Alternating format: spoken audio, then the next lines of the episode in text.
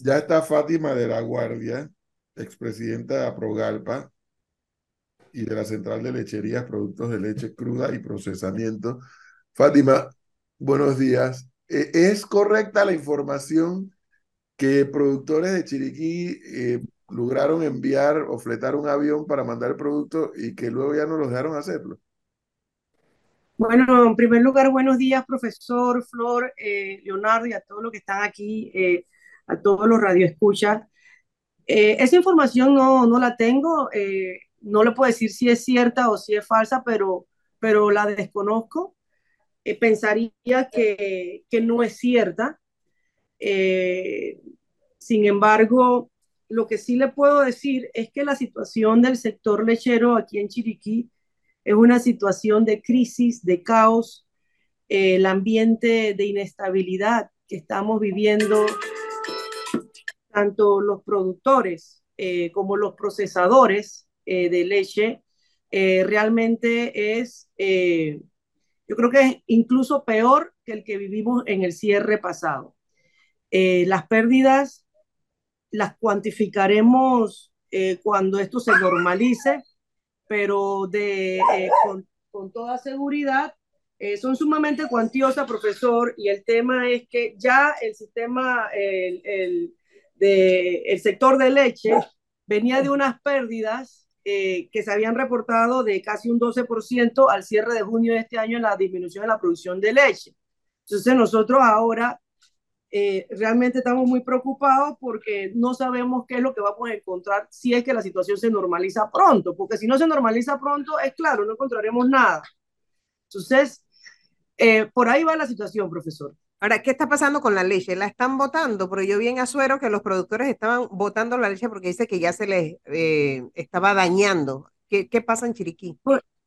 Mira, pasan muchísimas cosas. Por un lado, hay leche que se intenta transportar y es en este trayecto del transporte donde se acidifica por, por los tranques demoran a los carros y el tiempo hace que la leche se acidifique si no llega pronto a su punto de recolección sobre, eh, de, de procesamiento, sobre todo de lo que es la leche grado C. Yo tendría que decir que muchas veces, eh, y se lo digo también a todos los radioescuchas, estas leches cuando ya las ven que las botan no es que es leche buena, es que ya la leche se perdió. Entonces, eh, muchos productores han optado sencillamente por eh, ponerle el ternero a las vacas y, de esa manera evitar eh, que la vaca se seque y poder retomar la actividad cuando esto termine. Pero todos esos días son de pérdida. Ese es un ciudadano que no va a recibir su ingreso durante esos días porque no está produciendo. Yo, yo hago un llamado aquí eh, también a, a los ciudadanos de la provincia. Ya hay unos cierres muy marcados en la Interamericana yo creo que son innecesarios los cierres que se están dando a nivel de las vías internas de la provincia. O sea, temas que aquí hay que salir corriendo para llegar a la casa porque te cierran cualquier calle, el mismo morador. Entonces, yo, yo eh, eh, entiendo y, y, como panameños eh, somos solidarios con ese clamor ciudadano, pero creo que también tenemos que ser solidarios entre nosotros y ayudarnos a los que estamos encerrados ya en la provincia, sin entrar en el fondo de por qué estamos encerrados, pero eh, tratemos de, ayudarnos entre nosotros, porque los perjuicios son grandísimos. Hay fincas que encuentran una vía y, y, luego la dicen en las radios y por ahí mismo se las van cerrando. Y, y yo no sé eso en qué eh, eh, colabora con, las, con las protestas que se tienen en este momento. Por el lado de ustedes, eh, por el lado de ustedes, ¿ha habido algún canal de comunicación que, que busquen una salida a la crisis? El sector está en comunicación, los productores nos comunicamos constantemente, estamos eh, viendo qué rutas están abiertas, pero un canal de comunicación importante y por abrir es un canal de comunicación con la banca, profesor, con el Banco Nacional de Panamá, con el Banco de Desarrollo Agropecuario, incluso con la banca privada que está en el tema del sector agropecuario, qué propuesta tienen con el productor que obviamente no va a poder hacer efectivo mucho de, de los pagos y de los compromisos que ya tiene eh, eh, eh, eh contratados, ¿no? Entonces, de, en ese sentido, al menos yo no he escuchado eh, una propuesta de, de, ninguna institución bancaria y le hacemos el llamado a ese acercamiento eh, a, a, que tiendan esos puentes de comunicación con el productor de, bueno, ¿cómo nos vamos a organizar? ¿Cómo nos vamos a organizar para hacer frente a esas obligaciones ante la situación de pérdida que está sufriendo el sector lechero? Más allá de los trabajadores que no van a recibir su pago, porque obviamente la, las empresas, los pequeños empresarios como ustedes no están generando, eh, hay la probabilidad de que prescindan de algunos de esos empleados eh, una vez acabe la crisis porque la situación se ha complicado? Bueno, si no logramos ese vínculo, eh, perdón, ese puente que se refiere al profesor de, de búsqueda de solución en conjunto, yo pienso que es una probabilidad muy alta. Este, definitivamente que hay unos temas de flujo de caja, de que hay que generar ventas para poder pagar los costos. Y si ese flujo no se está generando porque o no llega la leche o cuando llega, entonces el producto no llega a tiempo. Eh, definitivamente que en el mes de noviembre, diciembre, se pueden estar dando algún tipo de situación. ¿Qué, fórmulas estudian eh, los, los especialistas en el tema? Me refiero a ustedes, los productores, en torno a este tema, porque hasta el día de hoy no hay una salida posible a que se pueda abrir una carretera, los corredores humanitarios no se están eh, abriendo y, los, la tramitación de estos mismos cada día se ve más lejos. ¿Cuál es el panorama que se puede vislumbrar? ¿Qué, qué han pensado ustedes como productores? Mira, la cadena de la leche que abarca desde el productor hasta el comercializador, eh, incluye los transportistas, los procesadores, eh, desde el punto que yo lo veo, estamos como que todos trabajando al máximo para ver cómo pasamos el día.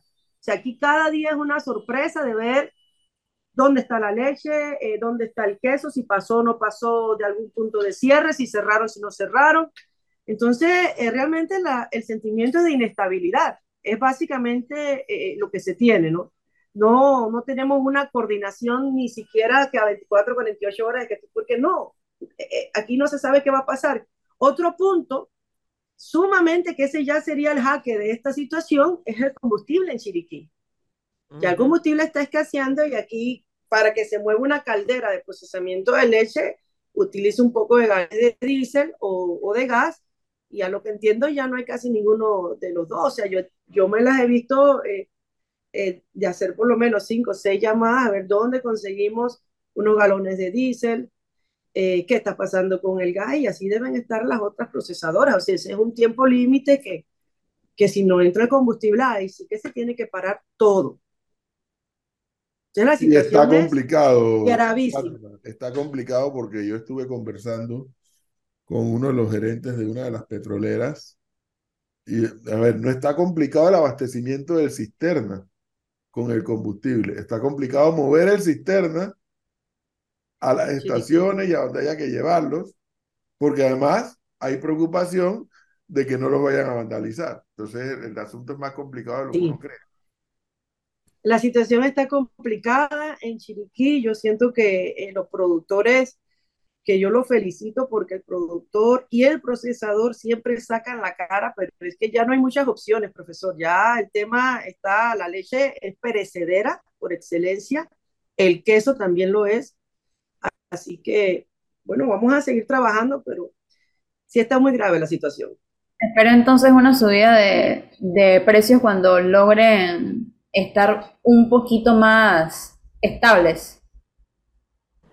No, mira, yo, yo pienso que no, ahorita eh, la situación está tan grave que como que de precio no, no lo hemos ni, ni, ni pensado porque eh, el tema es que el producto eh, esté todavía más adelante, no se, no se rompa. Lo que pasa es que la cadena de producción de leche es sumamente frágil donde los productores dejan de producir leche, volver que, eso, que esas vacas entren en el ciclo de producción toma meses.